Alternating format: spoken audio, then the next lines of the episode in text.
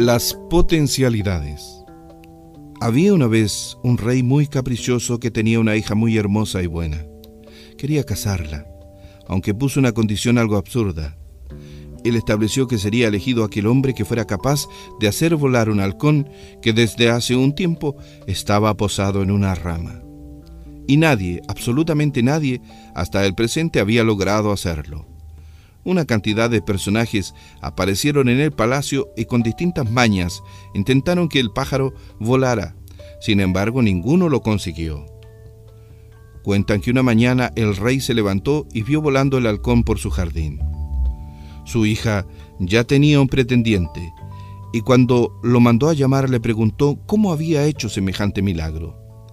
Cuando estuvo frente al campesino le dijo, ¿Tú hiciste volar al halcón? ¿Cómo lo hiciste?